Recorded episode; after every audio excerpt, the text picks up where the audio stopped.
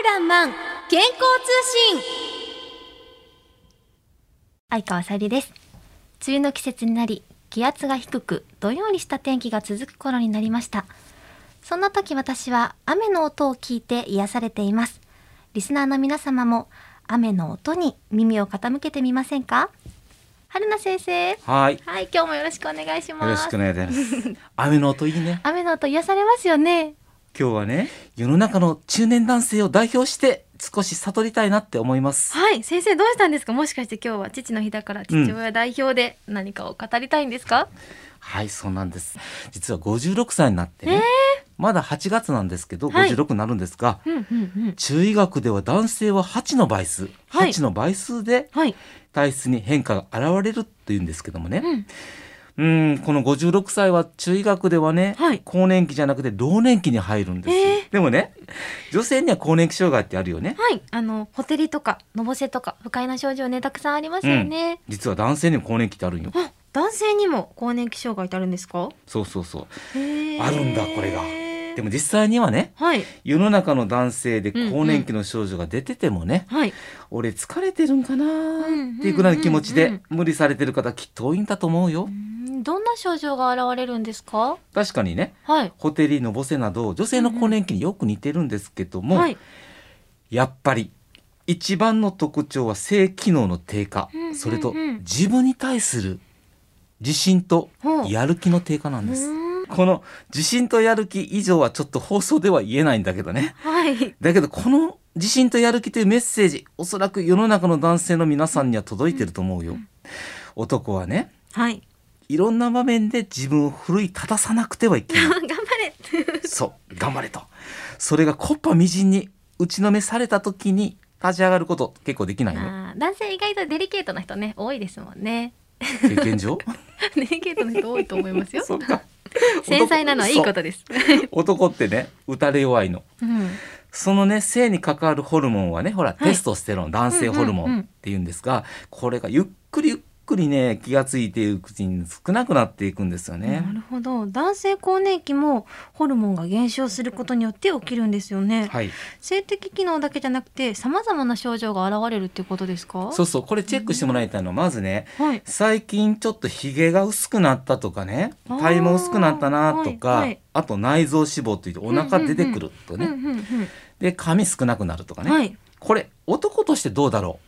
男としての武装解除されてる感じなるほど。そういう感じなんですね。うんさらにねはい。あのうつ症状これが一番ちょっと厄介かな。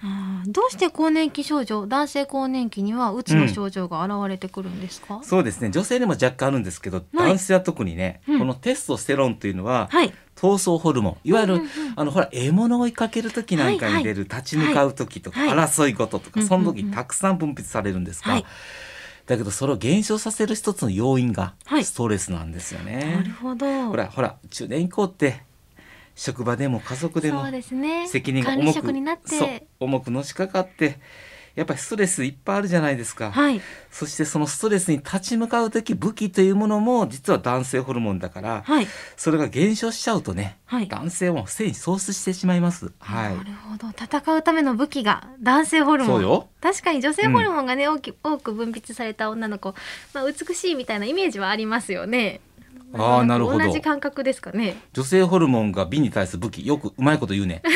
その通りよね。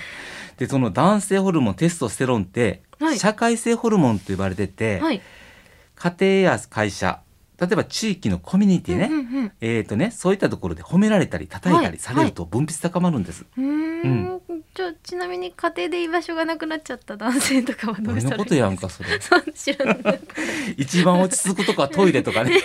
さあそんな男性結構いてはると思いますよ。家でトイレが一番お居心地がいいとかね。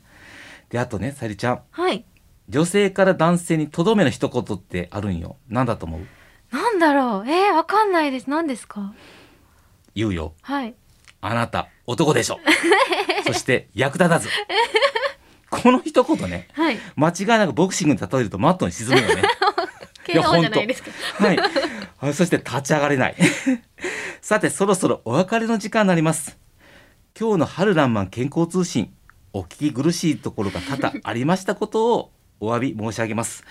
少し今日ね明るく男性更年期について話をしたんですが実は自分で命を絶ってしまうのは圧倒的に男性が多いんです特に48歳から64歳の年齢は男性は老年期に入り肉体的な老化だけではなく精神的な弱りが現れますさゆりちゃんねはい。人が生きていくためにはね、はい。人を支える歯車が僕あると思うんだよね、うんうんうん。歯車。そうそれがまず一つ目はい。健康という歯車はい。二つ目財力という歯車はい。三つ目そして家族や人間関係という歯車、はい。この三つの歯車のうちはい。二つが噛み合わなくなったらね人は生きていく気力が極端に低下してしまうのかもしれないんです、うんいかに日々の生活の中で健康面やあと人との関わり方家族との関係性を良い方向に持っていくことは人生を前向きに生きていく意味で非常に大切なことです。心と体はつながっている。決して自分を否定せずに人生の扉をこれからも開いていってほしい。そう願っております。この番組をお聞きされている方で少し心が疲れた方私の LINE にご連絡いただければ幸いです。LINE にて無料健康相談も行っております。LINE の ID は haruki2015-0813 haruki2015-0813 ハルキ2015-0813この番組では皆さんからのご質問も受っております。メールの方は、春アットマーク jocr.jp 春らんまん健康通信係です。ポッドキャストでも配信しています。お聞きくださいね。素敵な日曜日をお元気で過ごされてくださいね。